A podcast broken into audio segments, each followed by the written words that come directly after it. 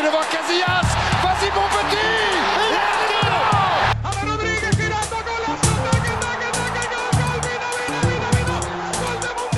Agora Ronaldinho! Agora There may be something for Ozil here. There's a ripper of a goal. That's what there is. Caz, second poteau Pavard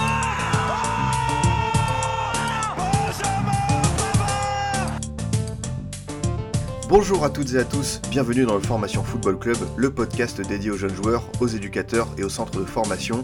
Ça y est, la Coupe du Monde est terminée, on va pouvoir faire le bilan des jeunes joueurs de cette compétition, ceux qui sont sortis du lot, ceux qu'on n'attendait pas non plus à ce niveau-là, ou encore la suite pour ces talents qui ont brillé au Qatar.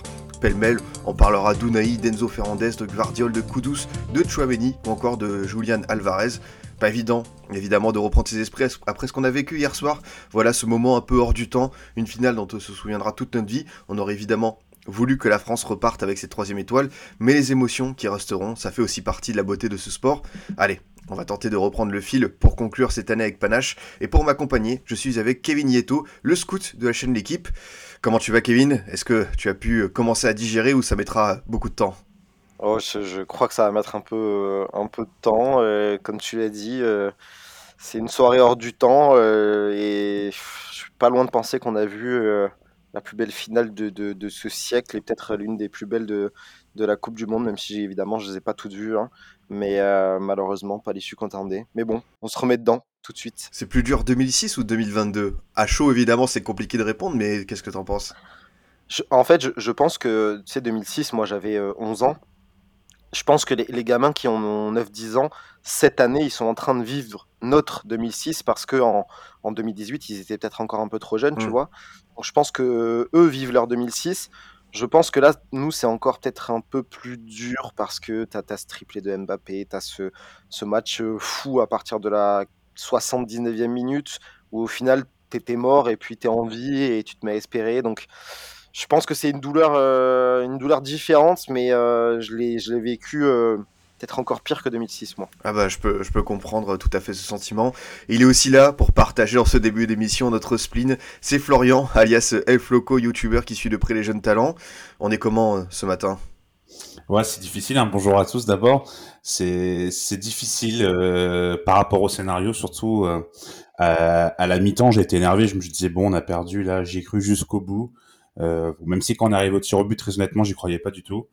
Euh, par contre, de mon côté, 2006, c'était plus difficile euh, parce que j'avais 14 ans, donc un peu plus euh, conscience, on va dire, des choses et bah, la rivalité avec l'Italie était quand même très prononcée. Du coup, j'avais vraiment envie qu'on gagne. Bon, hier aussi, bien entendu. Mais, mais oui, en tout cas, si on essaie d'avoir une réaction un peu à froid, dirons-nous, on a quand même vu une sacrée Coupe du Monde par les émotions, peut-être pas forcément par le niveau, mais euh, en tout cas, on avait vraiment vu une des meilleures Coupes du Monde et je suis d'accord, c'est sûrement une des plus belles finales de l'histoire qu'on a vu hier, ça c'est une certitude. Ouais, je pense qu'on se rejoindra tous là-dessus, euh, cette finale euh, qui a conclu en beauté cette, Coupe du Monde au Qatar. Voilà, messieurs, on va un petit peu faire notre, notre bilan de, ces jeunes joueurs, ceux qui nous ont euh, voilà, marqués. Et pour démarrer, voilà, j'ai envie de vous savoir, c'est qui pour vous votre révélation de cette Coupe du Monde 2022 Un petit tour de table. Alors évidemment, si vous me dites Bellingham Moussiala, euh, j'ose espérer que vous avez vu avant, mais c'est qui pour vous vraiment le joueur qui est sorti l'eau, que vous attendiez pas à ce niveau-là? Kevin, pour commencer, c'est qui qui t'a le plus marqué euh, chez, euh, chez ces jeunes? Moi, en révélation, bien sûr, le, mot, il est à prendre avec des pincettes, surtout pour les gens qui nous écoutent, qui en général, je pense, sont pas mal avertis, mais la révélation pour moi, c'est plutôt Enzo Fernandez. Euh, et en fait, je l'aurais pas mis en meilleur jeune, moi. Euh, il a eu le trophée hier. Euh, je l'aurais mis plutôt en révélation parce que il y a un an, encore, pas grand monde le connaissait. Il évolue au Benfica et une majorité des gens regardent pas forcément le championnat portugais.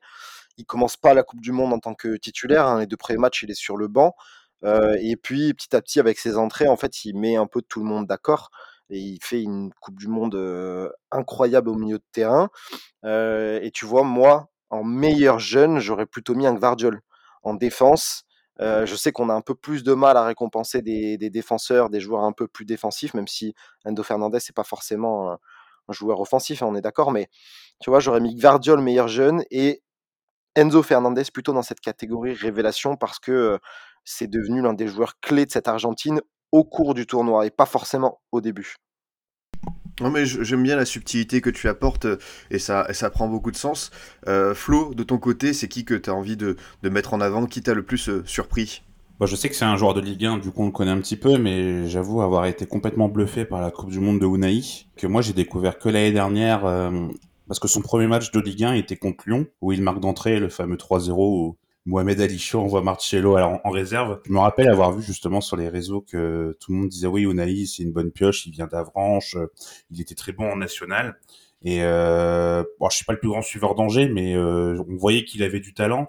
Mais alors avoir cette capacité à faire autant de autant de bons gestes et avoir une intelligence de jeu dans les déplacements et dans les dribbles, euh, comme ça en Coupe du Monde, euh, franchement, c'était assez impressionnant. Je m'attendais pas à ce qu'il ait ce niveau. Euh, j'espère juste que les offres qu'on entend euh, ne vont pas lui faire euh, faire le mauvais choix, parce qu'Angers va être vendeur, ça c'est une certitude.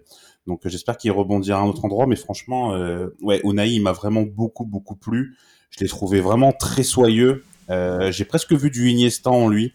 la comparaison est peut-être osée, mais franchement, dans certains déplacements, je enfin vraiment, moi, il m'a bluffé, il m'a beaucoup beaucoup plu et c'était vraiment une bonne surprise, même si je savais qu'il avait du talent, mais pas à ce niveau-là en tout cas pour continuer le débat sur, euh, sur Unai, euh, on, va un petit peu s'attarder là-dessus, euh, Kevin. Flo a bien raison, c'est vrai que moi, ce qui m'a bluffé, c'est un jeune joueur, tu vois, qu'on avait vu avec Angers, qu'on avait deviné le potentiel, et le faire en Coupe du Monde, c'est une toute autre dimension.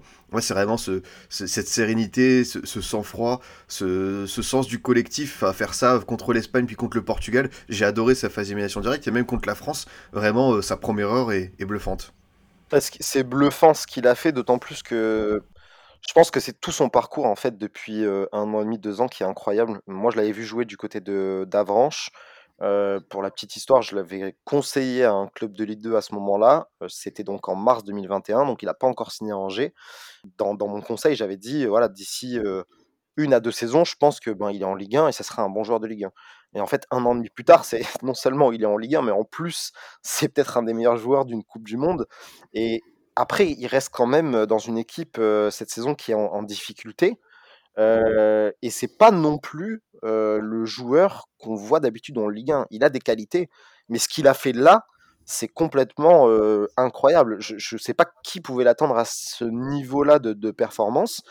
J'espère que ce sera pas un, one shot. J'espère que à son retour avec Angers, ça va bien se passer. Alors, on va voir s'il va rester longtemps à Angers parce que quand on voit le, montant des, des, offres possibles, je pense que Angers va vite le vendre. Et on peut féliciter aussi Angers parce que ce club a la capacité de toujours bien vendre ses jeunes. mais c'est clair que c'est une trajectoire folle, une Coupe du Monde folle. J'espère que c'est que, que le début pour, pour lui. Hein. Ah, t'as bien, bien raison.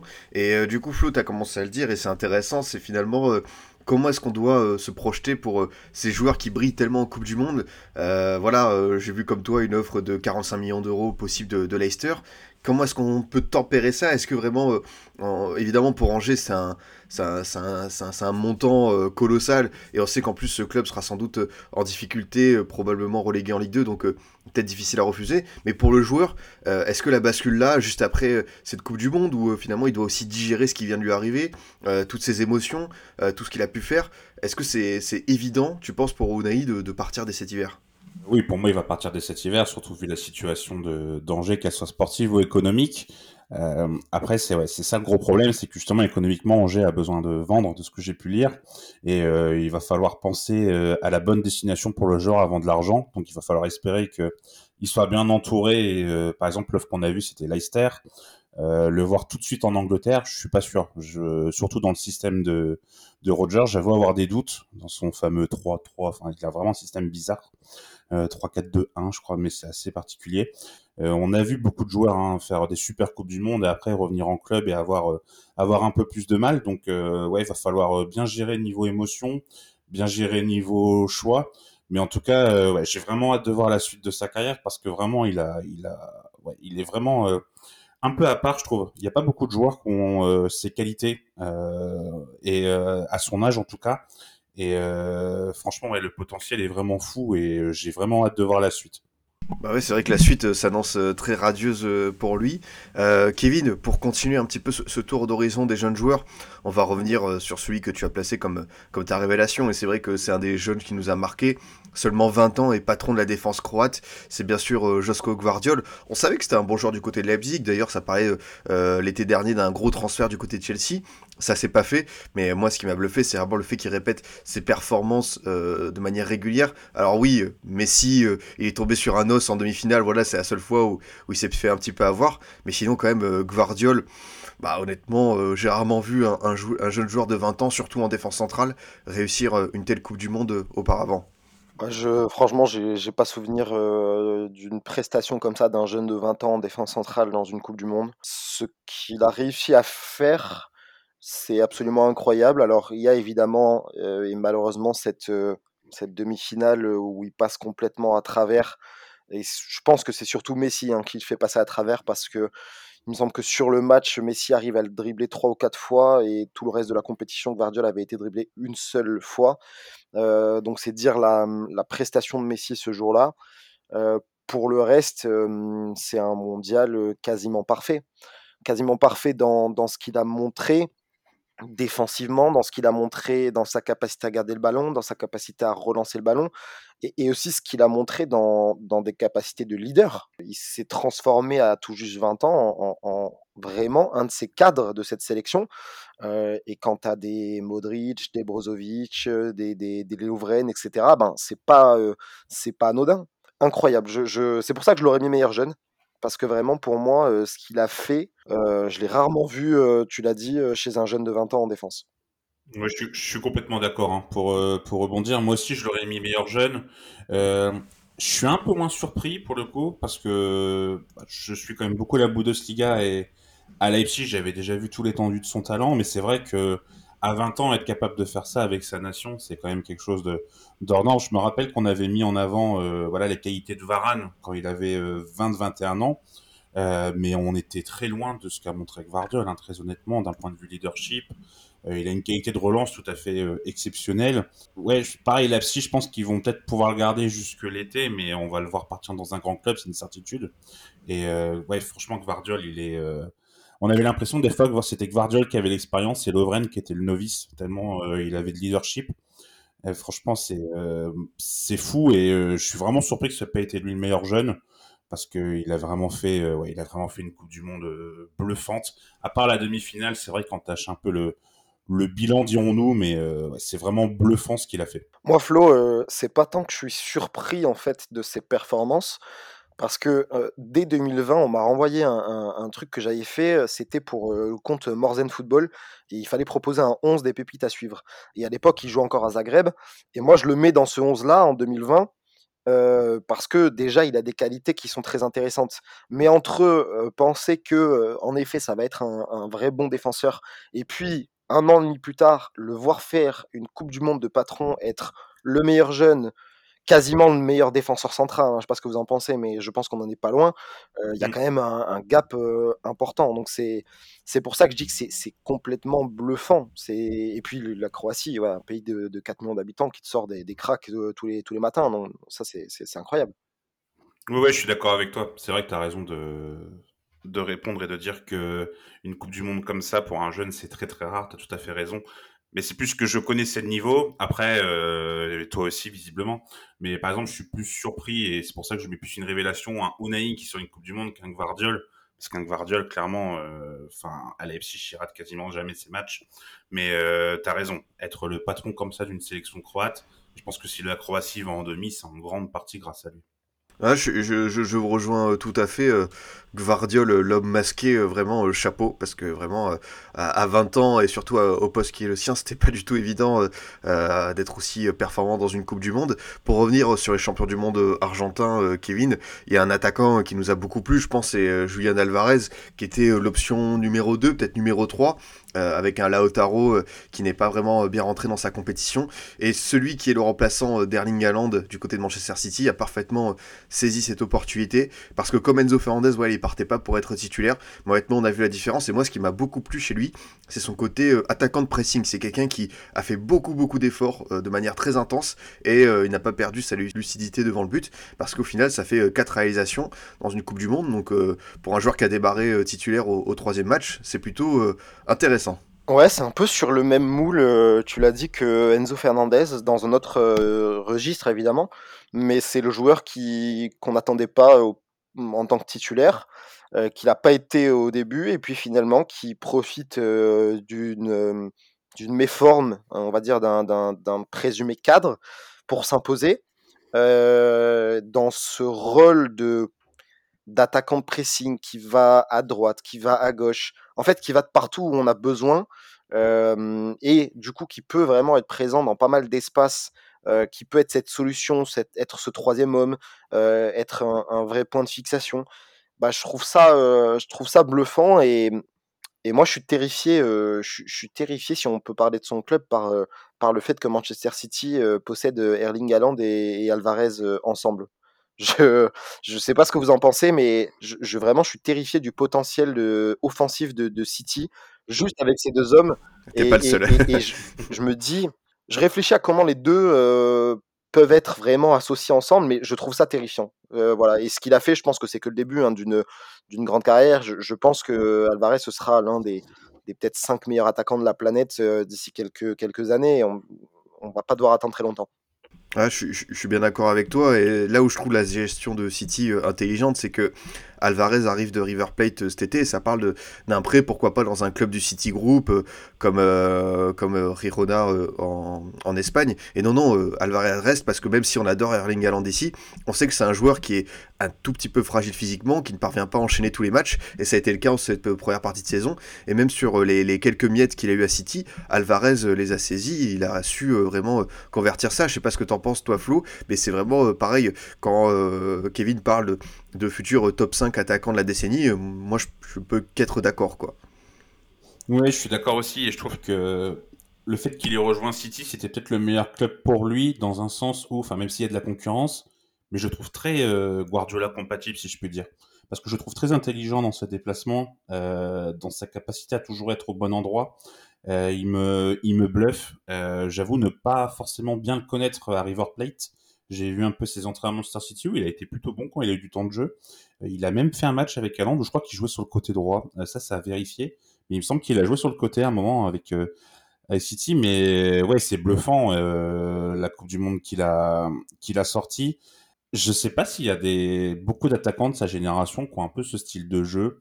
Euh, où effectivement, comme l'a dit, comme l'a dit Kevin, le fait de, de presser autant, de voilà, de faire énormément d'efforts. Euh, et puis, euh, ouais, non, franchement, je sais pas s'il y a déjà eu une, attaque aussi euh, complète, dirons-nous, euh, dans un club, parce que là, franchement, ils ont 6-7 joueurs de talent. C'est complètement fou. C'est ouais. En tout cas, pour rebondir sur Alvarez quand même, c'est là où Scaloni a été très très fort, je trouve, pour compléter également avec Kenzo Fernandez, c'est qu'il n'a pas hésité à faire des changements très rapides euh, il y a quelques sélectionneurs qui auraient laissé, par exemple, un Lautaro qui avait été tuteur pendant plusieurs mois avec la sélection. Euh, même s'il avait été en méforme, il l'aurait laissé et il aurait, euh, voilà, il aurait fait confiance à Lautaro.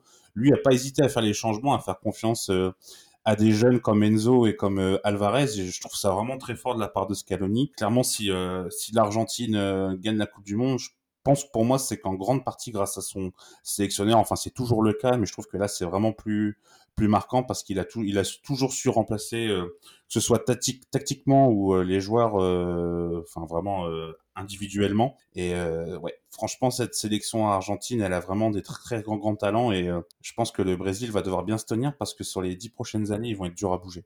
Juste pour te, rebondir et te répondre, Flo, j'ai vérifié et Alvarez, il avait joué avec Haaland, c'était contre Nottingham Forest en début de saison. Il y avait eu 6-0 pour, pour City, doublé de, Alvarez et triplé de Haaland. Et Alvarez, il était dans une position un peu de, de 9,5 derrière Haaland et c'est avec un penchant quand même sur l'axe droit.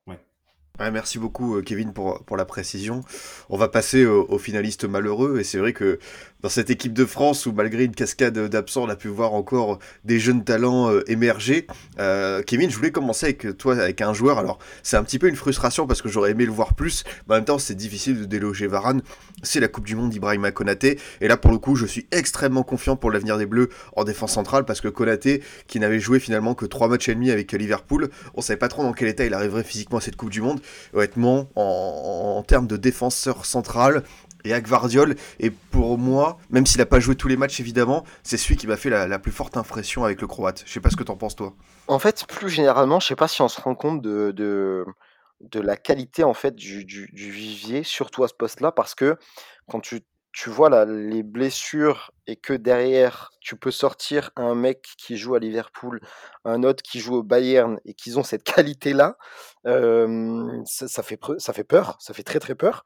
Et, et je suis assez d'accord avec toi. Alors moi, je mettrais aussi Upamecano. Hein. Je sais pas ce que tu en penses, mais Upamecano, je le mettrais euh, au, même, au même niveau Que, que Konaté et que, et que Gvardiol, un cran derrière Gvardiol quand même.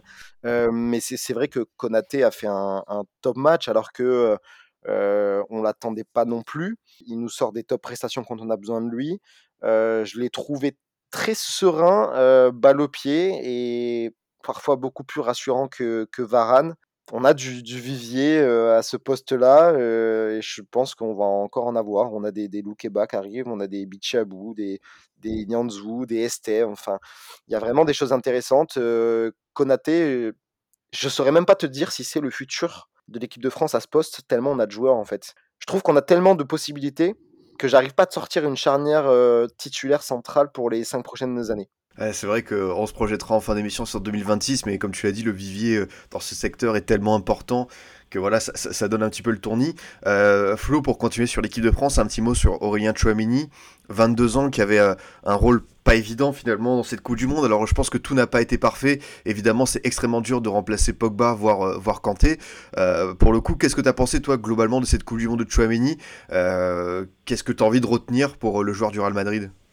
Bah, moi, je pense qu'il a fait euh, ce qu'on lui a demandé, euh, sans, sans fioriture, sans, éclat, on, on va dire.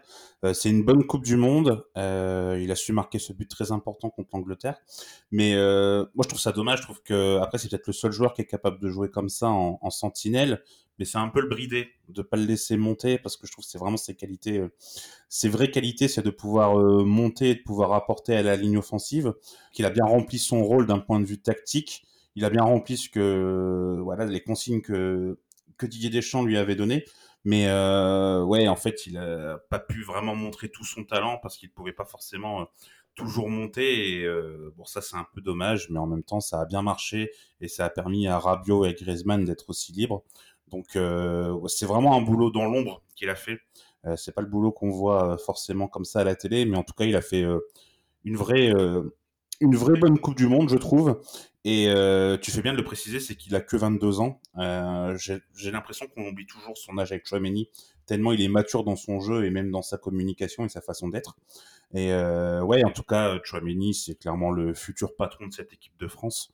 Euh, je trouve que même en conférence de presse, par moment, on avait l'impression de l'entendre euh, voilà, de l'entendre parler un peu comme un patron de ce milieu et euh, j'ai hâte de voir la suite, j'ai hâte de voir euh, bah, cette équipe de France, comment elle va changer, est-ce qu'on va continuer sur l'art des champs ou pas et euh, voir quel sera son rôle du coup, s'il restera une sentinelle ou s'il sera un peu plus offensif. En tout cas, j'espère qu'il aura l'occasion de pouvoir se projeter un peu plus euh, sur les matchs à venir. Ah, je, te, rejoins euh, totalement. Euh, hâte de voir sa progression en équipe de France parce que du côté du Real, ils en sont très contents. Pour terminer ce petit tour d'horizon des Bleus, Kevin, un mot quand même sur cette entrée de Colomwani hier en finale. Alors oui, il aurait pu être le, héros des Bleus, le héros de tout un peuple, mais faut dire que Martinez a sorti une sacrée parade. Moi, ce qui m'a plu avec Colomwani, c'est cette forme d'insouciance. Et on savait que du côté de Francfort et même du FC Nantes, c'est un joueur qui avait ce petit truc en plus, dans le sens où il a ce côté instinct. C'est quelqu'un qui arrivait en centre de formation euh, un peu tard hein, euh, à Nantes,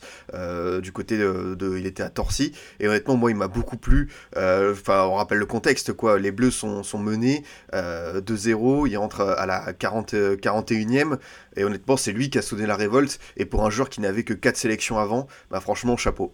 Bah, tu, je crois que tu as tout dit. Et Il y a une, il y a quelqu'un qui a dit en début de Coupe du Monde, j'arrive pas à me souvenir qui malheureusement, euh, quelqu'un qui disait euh, quand même c'est terrible euh, si on vient le faire jouer pendant ce, mondial, c'est vraiment qu'on est décimé que ben, on est dans la merde.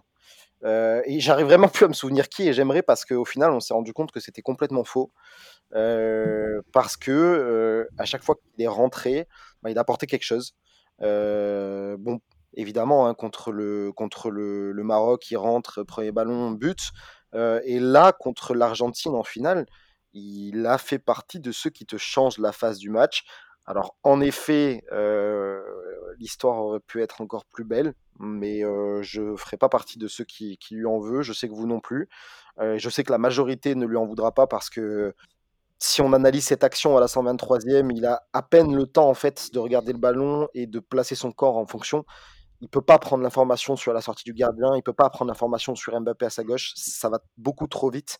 mais tout ce qu'il a fait avant, dans les intentions, dans le placement, dans la manière de d'aller harceler un peu la défense et, et de faire tout ce que n'a pas pu faire, par exemple, un Giroud qui, je pense, était diminué aussi, au niveau du genou. Bah c'est tout ce qu'on attendait en fait d'un joueur en pointe dans cette finale, en attaque. Euh, tout ce qu'on attendait peut-être pas d'un joueur qui à la base n'était même pas dans le groupe des 26. Moi, il m'a bluffé, même si on sait que euh, en, Allemagne, et je pense que c'est pas Flo qui dira le contraire, il montre euh, de très très belles choses avec Francfort. Donc très heureux pour lui et j'ai envie vraiment de, lui passer un message et, de lui dire courage et faut pas baisser la tête après, après ça parce que le futur, je pense que pour lui, il est vraiment doré. Je suis d'accord avec, je suis d'accord avec toi je vais euh, faire un petit peu un parallèle, mais euh, au début de, quand il a été sélectionné, il y a plein de gens qui ont dit euh, mais pourquoi on prend pas Martin Terrier, on prend Colomwani? moi, je trouvais que Colomwani avait beaucoup plus de personnalité que Martin Terrier, sans dire que Martin Terrier n'est pas un bon joueur, attention. Hein. Mais je trouve que justement Colomwani était capable de faire ce genre d'entrée. alors peut-être pas à ce niveau, hein, on s'entend, mais je savais qu'en rentrant, il serait capable d'apporter un peu ça parce qu'il le fait avec Francfort la façon dont il a su s'intégrer à Francfort alors qu'il y avait de la concurrence, ça montre toute la personnalité qu'il a et c'est pour ça que je trouvais que c'était un bon choix par rapport à Tarier. Et euh, bon, il l'a confirmé, l'histoire, euh, euh, donne raison à, ma pensée. Mais ouais, franchement, Colomani, c'est c'est vraiment très très fort. Je suis très très content pour lui et il a vraiment une, c'est ça en fait, une insouciance là lors de cette finale. c'est bluffant et je pense que c'est même lui qui a pesé vraiment sur les défenses et qui a fatigué les défenses. Et c'est pourquoi quand Mbappé il a marqué euh, ses deux buts, après on a senti une défense vraiment en difficulté. Et euh, pour revenir sur l'action de la fin, pour moi il peut pas faire mieux. Honnêtement, euh, de la mettre comme ça sur sur le côté, l'arrêt du pied de Martinez est vraiment exceptionnel. Hein. Franchement. Ouais, c'est ce qu'il faut retenir. Je suis d'accord avec toi. Ah, ah ouais, il est pour moi, il fait, le il fait presque le meilleur geste et je suis d'accord avec Kevin, il peut absolument pas avoir Mbappé. Ah, il peut pas faire mieux. En fait, je, je, si on regarde bien l'action, il a pas le temps. Il faut, euh, il faut une prise, il faut un peu plus de temps pour la prise d'information. Le ballon arrive tellement vite et puis, posons le contexte, on est à 20 secondes de la fin des prolongations d'une Coupe du Monde. Il y a trois partout, euh, il en reste une, c'est celle-là. Mm. Il n'a pas le temps de faire autre chose, je pense. Et puis, tu l'as dit, il faut pas enlever l'arrêt. Le, euh, exceptionnel de, Martinez. Quoi, parce que je pense que le geste est parfait. Ça, va le hanter, lui, c'est sûr et certain, parce que si elle est au fond, on est champion du monde. Mmh. Mais il peut pas faire mieux. Pour moi, c'est impossible. Je suis d'accord. Ouais, je pense que ceux qui disent ouais, il aurait dû le lober et tout, enfin, on n'est pas, on n'est pas sur FIFA les gars. Il y a un seul joueur peut-être qui aurait pu avoir la lucidité de le faire. Il était en face, c'est Lionel Messi. Honnêtement, j'ai, moi, genre, enfin, il faut surtout pas en vouloir à Colomani pour cette dernière action. C'est, le football, il est comme ça. On va, on va reprendre le fil de cette émission en parlant un petit peu des autres jeunes qui nous ont marqué.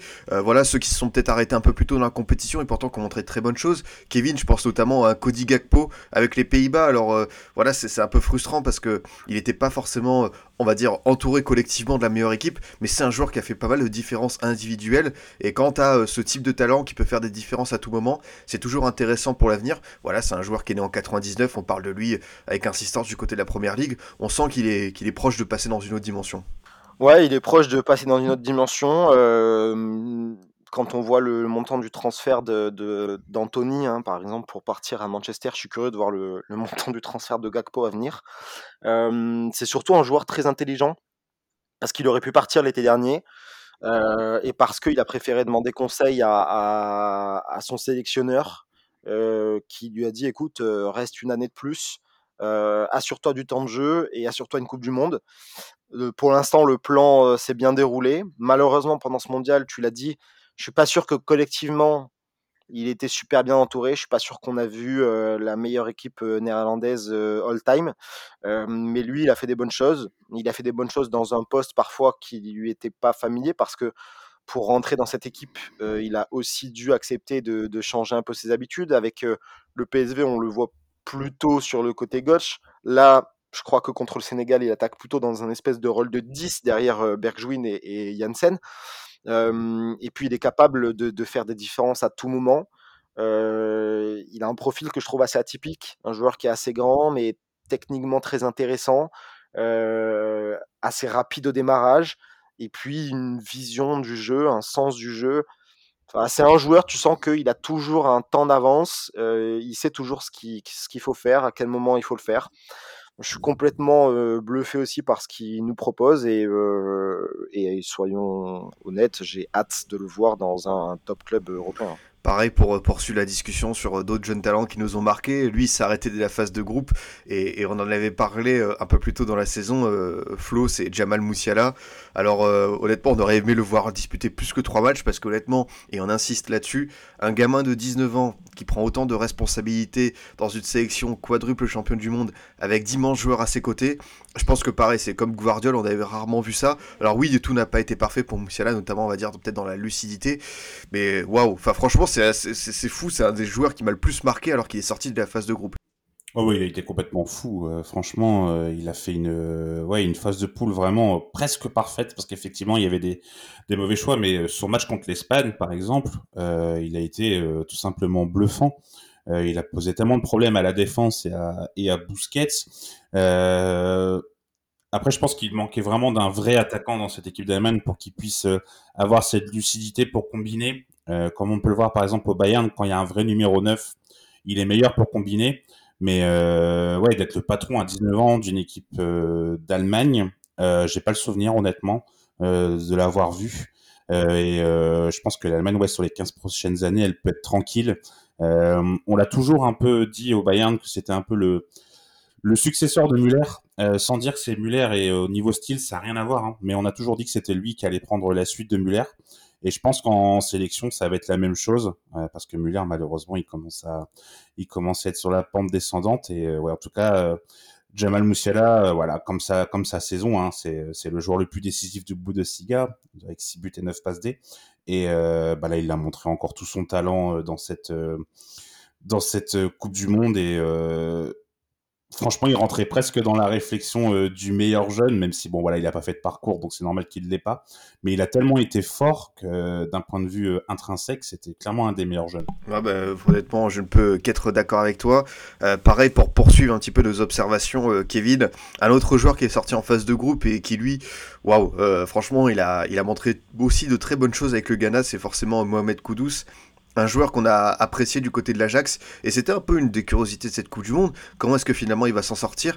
Honnêtement, dans son rôle un peu hybride euh, de milieu de terrain, de neuf demi, d'attaquant. Enfin, il a joué, j'ai l'impression, à plein de postes. Il a montré énormément de personnalité. Moi, j'ai beaucoup apprécié euh, euh Kudus. Ouais, il a montré beaucoup de personnalité là où euh, malheureusement pour le, Ghana, des cadres en, ont manqué. Hein, je pense au, frère Ayou malheureusement. Euh, je pense aussi à Inaki Williams qu'on attendait peut-être euh, un peu plus décisif. Euh, au final, c'est Kudus qui, ressort du lot. je crois que c'est pas étonnant pour ceux qui, suivent un peu ce qui se passe du côté de l'Ajax cette saison. Et pourtant, Dieu sait que pour lui aussi, ça n'a pas été simple, notamment la première saison à son arrivée à Amsterdam. L'été dernier, il bah, il était même ouvert à un départ. Hein. Et au final, il reste encore une fois. Et puis, euh, voilà, il se met à, jouer, à être titulaire. Il arrive en confiance. Et euh, dans un rôle, tu l'as dit, un peu hybride. Euh, on ne sait pas si au final, est-ce qu'il est 8, est-ce qu'il est 10, est-ce qu'il est 9,5. Euh, mais au final, il, en fait, il est un peu de partout. il, est, il est au bon endroit au bon moment. Et puis, il a une capacité de percussion qui est assez folle, des qualités athlétiques vraiment très fortes. techniquement, balle au pied, la course avec ballon, c'est très très fort aussi. là aussi, je pense que c'est un joueur qui, qui, pour le coup, restera plus très longtemps à l'Ajax. Pour le coup, je suis beaucoup plus curieux de voir où il va partir. Je trouve que c'est un profil très première ligue. Hein, je ne sais pas ce que vous en pensez, mais je, vois un profil très première ligue. Après, reste à savoir où est-ce qu'il pourrait aller. Très déçu aussi de pas l'avoir vu continuer après la, phase de, poule, malheureusement, mais bon, c'est le jeu de la Coupe du Monde. Ah, totalement, c'est vrai que Kudus, en plus, je crois, qu'en euh, en, début de saison, avant qu'il explose avec l'Ajax en Ligue des Champions, il, était annoncé du côté d'Everton. Bon, je pense qu'il peut viser beaucoup mieux que les Toffees, sans manquer de respect à ce club, mais honnêtement, c'est un joueur euh, qui, moi, me, plaît beaucoup sur sa première partie de saison euh, globale en, en 2022. Flo, pour continuer sur un autre nom qui a été assez intéressant, lui, il a eu un rôle un peu à part dans cette Coupe du Monde, c'est Gonzalo Ramos. Alors, finalement, il a raté un petit peu son quart de finale contre le Maroc, mais comme toute équipe portugaise. Mais moi, j'ai envie de retenir quand même ce petit triplé contre la Suisse parce que ce qui m'a plu, c'est la palette d'avançante qu'il a montré. Déjà, euh, le gars, il doit remplacer Cristiano Ronaldo et on sait qu'au Portugal, ça a fait euh, toute une polémique. Donc, euh, vraiment un contexte pas évident pour lui. Mais voilà, son triplé, il y a une frappe en puissance au premier poteau, il y a une petite déviation, il y a un petit piqué. Enfin, il y, a toute la panoplie de l'avancante moderne et moi, j'ai adoré son triplé contre la Suisse. Oui, il a été excellent, même si c'est pour ça que la défense suisse n'a peut-être pas été au niveau, mais comme tu l'as dit, hein, tu l'as bien dit, le contexte remplacer sûrement son, son idole, hein, comme beaucoup de Portugais de son âge, euh, en Coupe du Monde en huitième et marquer un triplé, c'est complètement fou. Euh, surtout, euh, voilà, les trois buts, ils sont ils sont tout aussi beaux l'un que l'autre. Bah, moi, je l'avais vu pas mal à Benfica, notamment en Ligue des Champions. J'ai quasiment vu tous les matchs et j'avais vu un peu toute cette panoplie de de l'attaquant complet. Et lui aussi, hein, c'est pareil. J'ai hâte de voir la suite de sa carrière. De toute façon, comme bah, comme tous les jeunes qu'on va citer, je trouve qu'on est une génération qui est complètement folle avec des, profils euh, riches et variés. Et euh, ouais, Ramos, euh, bah c'est, je pense, l'avenir euh, à ce poste en, attaquant. Enfin, peut-être qu'il y a une petite pépite que je ne connais pas, mais il est, il est bluffant, il est complet. Je trouve qu'il a eu une, une relation assez naturelle avec ses compères d'attaque, que ce soit Joao Félix notamment. Et euh, ouais, franchement, euh, bonne bonne surprise. C'est vrai que son quart de finale est, décevant. Euh, mais je pense qu'il était surtout beaucoup plus attendu et que la défense marocaine a été beaucoup plus beaucoup plus mieux placée, enfin beaucoup mieux placée, pardon, c'est lundi matin, par rapport à par rapport à par rapport à la défense suisse qui a vraiment laissé trop d'espace à Ramos. Et mais ouais, franchement, bonne bonne surprise. On a on a pour te répondre, Flo. Je, suis d'accord avec toi sur le fait que ce soit probablement le futur de, du Portugal à ce poste, mais attention parce que Benfica derrière va sortir Enrique Arojo. Et, là aussi, je, pense qu'il est encore plus fort au final. Hein. Un, un, poil plus jeune, et je pense qu'il est encore, encore plus fort. Il a pas encore énormément joué avec, avec l'équipe A de Benfica, mais ce qu'il a montré déjà en Youth League, notamment lorsque je crois que Benfica gagne 6-0 contre Salzbourg, c'est assez impressionnant. Donc là encore chapeau de toute façon au Benfica pour sortir des joueurs comme ça tous les matins. Non, mais c'est une certitude et tu l'as dit, euh, vraiment, euh, Benfica, pour moi, ça fait partie des très très bons centres de formation euh, de cette planète et tu as bien raison d'insister là-dessus, ça va continuer. Kevin, on va parler un petit peu de tes nations nord-américaines parce que on a quand même vu du bon du côté du Canada et, des États-Unis. je pense notamment à un Moussa alors c'est un joueur qu'on connaît, tu vois, du côté de Valence, c'est un, bon joueur de, de, Liga, mais voilà, là on parle d'un joueur né en 2003, et pour le coup, euh, Moussa, tu vois, je pense que c'est aussi le symbole, et je pense que tu vas aimer t'attarder là-dessus, sur finalement cette génération qui va arriver à maturité pour 2026 à la maison. Euh, au-delà de Moussa, euh, j'imagine que toi, tu es, peut-être confiant pour cette équipe des États-Unis qui va co-organiser la prochaine Coupe du Monde avec le Canada et le Mexique. Ouais, tout à fait. De toute façon, je le disais déjà avant le mondial, pour moi, cette Coupe du Monde pour les États-Unis, c'était une, répétition, c'était une préparation à ce qui peut se passer en 2026. parce que cette équipe, elle manque encore de maturité. tu vois, j'étais même pas sûr qu'ils passeraient les poules. Au final, ils y arrivent quand même. Bon, ils sortent derrière. Mais on a vu de très bonnes choses. Tu as cité Moussa, mais en fait, on peut citer tout le milieu de terrain américain parce qu'au final, tu as des, des Tyler Adams, tu as des Aronson qui jouent tous les deux à Leeds, tu as bien sûr Weston McKennie qui joue à la Juve, tu as donc Moussa qui, qui est à Valence. tout cela, ils auront 24, 25 ans, 26 ans en 2026. et, je pense que ça peut vraiment être un des milieux de terrain les plus sexy de la planète en fait en sélection. et Moussa, on l'a vu hein, dans son rôle de, de 8, il fait pas de différence offensive. Par contre, défensivement, le travail qu'il abat à la récupération, le travail qu'il abat à l'organisation du jeu pour porter le ballon balle au pied, pour casser les lignes par la passe, c'est assez bluffant. Mmh, et, je suis persuadé que s'il y a un bon travail qui est fait pendant les, quatre prochaines années du côté des États-Unis, on peut vraiment avoir une sélection américaine intéressante à la maison en, en 2026. Alors, parle pas forcément d'une victoire finale. Je pense qu'il faut, il faut garder raison, mais pourquoi pas voir un parcours, un parcours un peu à la, à la Maroc. Hein. Pourquoi pas voir un quart ou une demi-finale Je ne serais pas pas étonné quand on voit le, potentiel américain. Ouais, clairement, euh, je ne peux qu'être d'accord avec toi. Pareil, Flo, sur cette question du, potentiel euh, nord-américain pour 2026. Euh, Est-ce que tu as apprécié ces équipes? Parce que bah voilà, je pense que contrairement à Kevin, tu es peut-être un peu comme moi, tu pas le temps de les voir tout le temps. Et moi, je pensais sincèrement que les États-Unis seraient plus en rodage. Et honnêtement, même si voilà, ils n'ont pas été parfaits, notamment sur leur huitième de finale contre les Pays-Bas, on, a senti un potentiel vraiment à développer pour les trois, trois années et demie prochaines. Ouais, effectivement, euh, le, le milieu de terrain m'a vraiment euh, beaucoup plu aussi, hein, la, triplette euh, Adams, McKenny, Moussa, que j'ai trouvé vraiment complémentaire, surtout Adams, euh, qui, a encore, qui, a que 22 ans, hein, je crois. Hein. Il, est encore, il est encore relativement jeune et euh, qui est capitaine de cette équipe et qui porte euh, parfaitement le brassard, je trouve, beaucoup mieux que Pulisic en tout cas. Enfin, je sais pas ce que Kevin en pense, il est beaucoup mieux qu'avec moi, mais j'avais lu qu'on critiquait pas mal Pulisic, qu'il avait du mal à porter le le poids de ce brassard, je trouve qu'Adams le porte parfaitement. D'un point de vue potentiel, je suis d'accord avec Kevin, je serais pas étonné qu'ils aillent au moins en quart en, en 2026. Euh, j'ai bien aimé également euh, Dest que j'ai trouvé euh, que j'ai trouvé pas mauvais. Alors pas sur tous les matchs, mais il y a eu des matchs euh, où euh, il a été il a été plus que correct.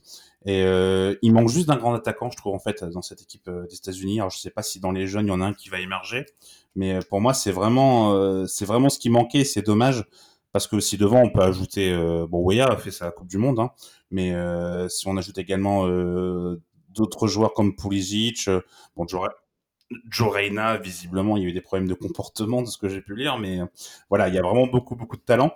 Et euh, il manque vraiment un grand, grand attaquant. Et s'il trouve cet attaquant, je pense que ouais, cette équipe euh, américaine va être très, très forte. Et juste un petit mot également sur le Canada, qui a, pour moi, a, pas du tout à rougir de sa performance. Au final, ils sont été dans une poule avec les deux, les deux demi-finalistes hein, et la Belgique. Donc, je trouve qu'ils ont été plutôt à la hauteur. Donc, ouais, c'est ces deux équipes euh, vraiment euh, ont montré des, belles choses. J'ai hâte de les voir en 2026. Non, mais je, suis d'accord avec toi et merci pour la positive sur le Canada parce qu'il y a quand même eu des joueurs bien sympathiques dans, cette équipe. Je pense à John Buchanan, Kevin, qu'on avait vu un petit peu du côté de Bruges en Ligue des Champions.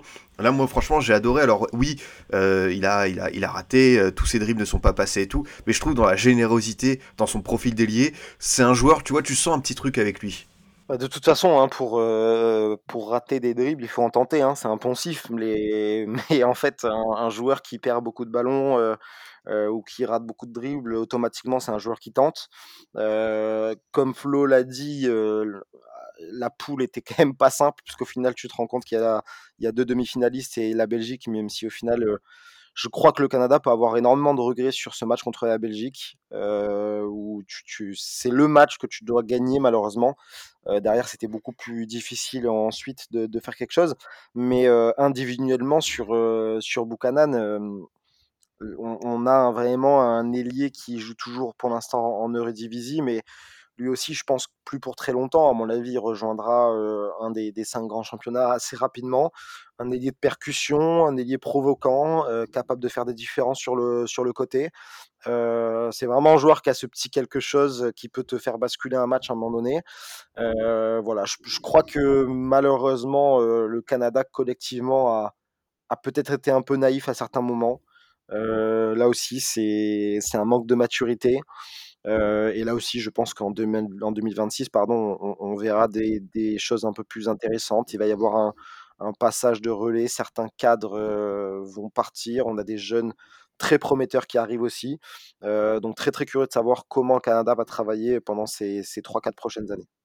Je me permets de, rebondir par rapport à ce qu'on a dit sur les États-Unis et le Canada. Euh, je disais qu'il n'y avait pas de, je ne sais pas s'il y avait des numéros 9 jeunes, mais euh, Kevin peut m'en vouloir. J'ai pas pensé à Ricardo Pepi, qui sera peut-être, euh, qui sera peut-être l'avenir et qui fait plutôt une bonne saison à Groningen. c'est, ce que j'allais dire, c'est que en fait le, le 9, le 9 des États-Unis, malheureusement, il n'était pas dans le groupe et de manière assez assez inexplicable. D'ailleurs, c'est ce qui avait fait parler à l'annonce de la liste. Hein. Il n'y a pas beaucoup de choix qui ont fait débat du côté des États-Unis cette fois, mais celui-là, oui. Parce que Pépi, euh, alors il a eu du mal à Augsbourg. Euh, pour moi, le fait de signer là-bas, c'était pas une bonne idée parce que le projet euh, de jeu du club euh, allait pas avec son profil à lui. Par contre, depuis qu'il a signé, enfin qu'il a été prêté plutôt à, Groningen, ben là, on voit vraiment le Pépi qu'on voyait en MLS du côté de Dallas. Et, j'ai été assez étonné, et tous les Américains en majorité ont été étonnés de ne pas le voir dans, ce groupe-là. Je pense qu'il aurait pu faire du bien, parce qu'au final, euh, tu l'as dit, Wea fait une bonne Coupe du Monde, mais Wea, c'est pas, c'est pas un pur neuf.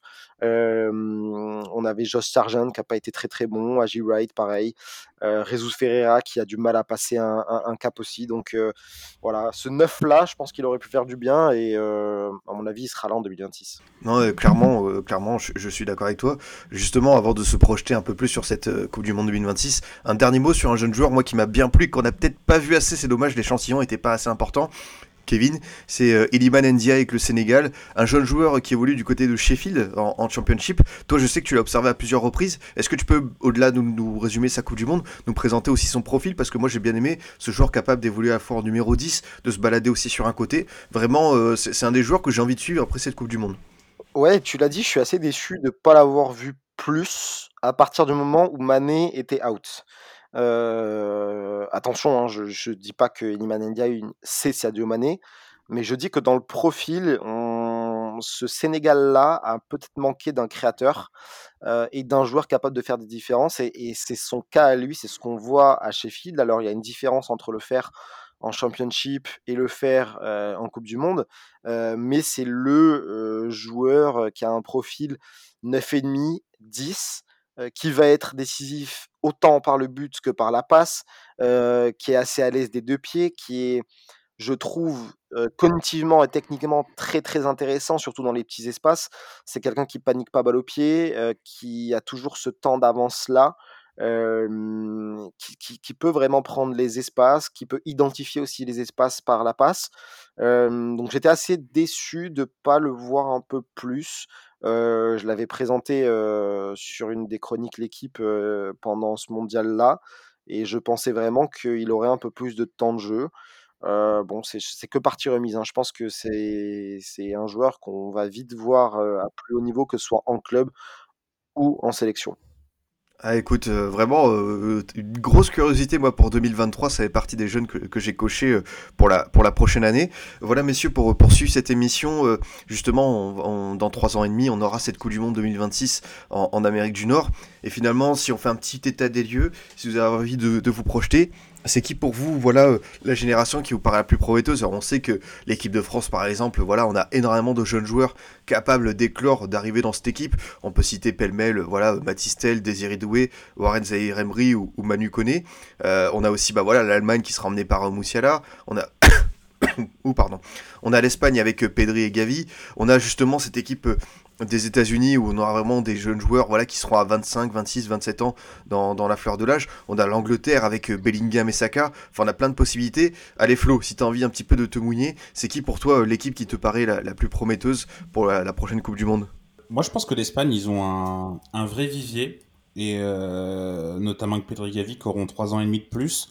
Et je pense que ouais, cette Espagne en 2026, alors ça dépendra comment bosse le, le nouveau sélectionneur et ce qui sera encore là en 2026, j'avoue ne pas forcément euh, trop le connaître. Mais euh, je trouve qu'il y a beaucoup de talent. Je sais qu'il y a également des petits jeunes de. Alors je sais plus les noms, mais j'avais lu qu'il y avait des jeunes de 15-16 ans à la Massa qui étaient très prometteurs également. Euh, et on sait que la Masia voilà, est capable de sortir plein de talents. Donc d'ici trois ans et demi, je pense que cette équipe d'Espagne, elle sera, elle sera vraiment forte. Et si je devais miser sur une équipe qui sera au rendez-vous en trois ans et demi, ouais, je, peux, je miserais sur l'Espagne. Ah, écoute, avis, avis intéressant de ton côté, Kevin. si tu veux un peu voilà, mettre le tapis sur une équipe, sur une génération, ce serait, ce serait laquelle? Bah, Écoutez, je vais juste vous donner des, noms et des âges, hein, mais William Saliba, 21 ans. Ibrahima Konaté, 23. Théo Hernandez, 25. Chouameni, 22. Kamaviga, 20. Euh, Mbappé, 23. on peut s'arrêter là hein, et on va sûrement en reparler derrière, mais pour moi, euh, ça va m'aider aussi à relativiser un peu ce qui s'est passé hier. Pour moi, euh, la France, euh, évidemment que du côté de l'Espagne, on a des jeunes intéressants. Évidemment que du côté de l'Angleterre, quand tu vois des, Foden, des Bellingham, des Saka, il y a vraiment quelque chose qui se passe. les États-Unis, on en a parlé, mais je pense que ce sera toujours pas au même niveau que le vivier qu'on peut avoir sur certaines grandes sélections européennes. Pour moi, la France, c'est incroyable à tous les postes, en fait. On, a la relève et des joueurs qui ont commencé cette année à tous les postes. Voilà. On peut citer aussi, pardon, mais un, un, Maignan qui n'était pas là pendant cette Coupe du Monde et je pense qu'il sera le futur de l'équipe de France dans les buts. Donc je suis vraiment pas inquiet pour l'équipe de France et je pense que c'est l'équipe qui peut être la plus talentueuse sur le papier pour encore quelques années. Ah, je, suis, d'accord avec toi. Et puis bon, respect euh, éternel à Hugo Loris et tout euh, pour ce qu'il peut faire, mais on sait que les tirs au but, et on l'a encore vu hier, c'est pas sa spécialité. Pour le coup, Baignan, on, a bien conscience que c'est un autre niveau euh, dans cet exercice-là. Justement, messieurs, pour terminer cette émission, on est en, on va dire en mai 2026, la Coupe du Monde approche. Alors, est-ce que ce sera Deschamps, est-ce que ce sera Zidane le sélectionneur? On sait à quel point ce sport va très vite, donc difficile de se projeter. Voilà, vous avez votre liste des 26.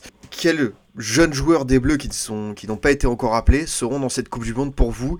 Allez Flo, si tu devais donner trois noms, si tu as envie un petit peu de te mouiller, on ressortira euh, la capsule dans, trois ans, on essaiera d'y penser. Mais euh, voilà, on est en fin 2022, trois ans et demi après, qui tu vois dans cette euh, liste des Bleus? Je vais me mouiller, hein, je vais pas donner des noms qui étaient dans la liste, du coup forcément, mais Manu Koné de Gladbach, je pense qu'il y sera même avant parce que il est vraiment super complet et je pense que milieu de terrain il peut énormément apporter. J'ai aussi mis deux vraiment très jeunes, mais je les vois être capables d'être là en 2026. Euh, Matistel, quand il joue avec le Bayern, je trouve qu'il est, est bon et euh, il est vraiment euh, bien apprécié du côté du Bayern et je pense que le Bayern va réussir à le, faire percer vraiment rapidement. Et euh, Désiré Doué, euh, du côté du Stade Rennais. Je viens de me rendre compte que j'ai pas mis de Lyonnais et que je pense qu'on va me je pense qu'on va me jeter dessus si on écoute le truc mais ouais non pour moi Désiré Doué, Matistel et ouais Manu Koné, je les vois tous les trois être dans la liste. Ouais, écoute, euh, t'as, tu as, les joueurs, euh, t'en as pas mal que j'ai moi coché pour euh, l'avenir. Est-ce que Kevin, tu as la même liste ou est-ce que tu as envie de citer d'autres noms? Bah alors, devant moi, je me suis fait une petite note ce matin hein, et je vous l'enverrai parce que là, on, est qu'en audio donc on se voit pas. Mais ma note, elle date de 10h25 ce matin et le premier nom que j'ai coché sur la liste, c'était Manu Koné. Le deuxième, c'était Matistel. Donc, on est, voilà. vous êtes passé le mot. on, est, on, est, plutôt raccord. Donc, je suis je vais pas changer parce que Flo les a dit, parce que je suis totalement d'accord. Manu connaît déjà ce qu'il montrait à Toulouse, ce qu'il continue de montrer en Allemagne. Pour moi, et là encore, je suis d'accord avec Flo, il y sera même avant 2026. Euh, euh, je pense que dès 2023, on pourrait avoir une surprise avec lui. Matistel aussi, très jeune, mais euh, pourquoi pas. et là où, du coup, je vais rattraper ce que tu n'as pas fait, Flo, tu n'as pas cité le Lyonnais. Et moi, j'ai envie d'aller sur un poste où on sait qu'on a une carence. Et j'ai envie de croire que Malo Gusto, ça peut être le futur arrière droit des Bleus. Euh, pourquoi pas Parce que clairement, Pavard, euh, je pense qu'il a fait son temps. Euh, je pense que Koundé est peut-être plus appelé à être à son poste central avec cette équipe de France qu'à droite. Donc il va falloir qu'on se trouve un arrière droit. Donc, donc Malo Gusto, voire Koumbedi, pardon, hein, qui est derrière lui à Lyon maintenant. donc voilà, si on doit citer un Lyonnais, Flo, Malo Gusto. Ouais, ou Loukeba aussi, mais bon. Il y a tellement de défenseurs centraux que pas sûr que Luke soit, mais je suis d'accord pour Malo Gusto, mais euh, enfin cette saison, il, a montré tellement de, de largesse que j'avoue j'y ai pas pensé, mais euh, effectivement c'est une bonne idée pour Malo Gusto, je suis d'accord. Ouais, je, suis d'accord avec tous les noms que vous avez cités, et justement sur le poste de latéral droit, j'ai envie de croire que comme on manque un petit peu de monde à ce poste, et c'est dommage qu'il n'ait pas été appelé dans cette liste, après on, ne fera pas l'histoire, mais je trouvais que la dynamique sur laquelle était Mohamed Simakan du côté de Leipzig était très très intéressante. Et pour le coup, il a fait ses, très bonnes dernières semaines à ce poste-là. Mm. Donc j'ai envie de croire que Simacan a aussi un petit avenir en bleu. Voilà, j'ai envie de me projeter, me dire qu'il sera dans la liste pour 2026. Voilà, messieurs, merci beaucoup de, m'avoir accompagné en ce lendemain de défaite. Mais voilà, vous avez répondu présent et ça, c'est chouette. Vous n'avez pas fait défection. Euh, Kevin, ton actualité pour la suite, voilà, tu as animé euh, cette euh, séquence sur la chaîne équipe. Qu'est-ce que tu vas faire pour notamment cette année 2023 eh ben écoute, déjà on va partir en vacances. on, va, on, a bien besoin. on va partir en vacances, on va fêter Noël tranquillement. Et puis après en 2023, on va voir un peu ce qui se, ce qui se passe. Pas t'en dire plus pour l'instant, les projets sont encore en discussion. Donc euh, on va voir, mais toujours hein, autour du foot. Euh, et puis j'espère qu'on se revoit sur une émission. Ok, bah écoute, avec, euh, avec grand plaisir. De ton côté, Florian, on sait que tu es très actif sur ta chaîne YouTube Elf Loco. Voilà, ça va être l'objectif, continuer à animer cette chaîne avec pas mal de vidéos de contenu. Oui, effectivement, un peu basé sur, sur pas mal de clubs, je pense. Et il va y avoir pas mal aussi de, de vidéos rétro. Moi, j'ai envie de, j'ai envie de partir là-dessus. Et ça va être, euh, ça va être principalement ça. Et puis, euh, ouais, en espérant pouvoir euh, faire une, une troisième émission en, en 2023. On dit jamais le 203. Donc, en tout cas, merci pour l'invitation. Bah écoute, il n'y a pas de quoi. Merci, merci messieurs de m'avoir accompagné pour cette dernière émission de l'année du Formation Football Club. Voilà, on reviendra en 2023. On vous souhaite de très bonnes fêtes. Merci Kevin et Florian de m'avoir accompagné. Merci beaucoup. Merci à toi, merci à toi. Bonne fête, euh, bonne fête tout le monde. Euh, voilà, euh, de mon côté, chers auditeurs, je vous dis à très bientôt pour un autre numéro. Vous pouvez toujours nous écouter sur Deezer, Spotify, SoundCloud, iTunes et Google Podcast. Si cette émission vous a plu et si vous voulez nous soutenir, n'hésitez pas à nous mettre un commentaire et 5 étoiles sur Apple Podcast, ça me fera très plaisir. A très vite pour une nouvelle émission du Formation Football Club.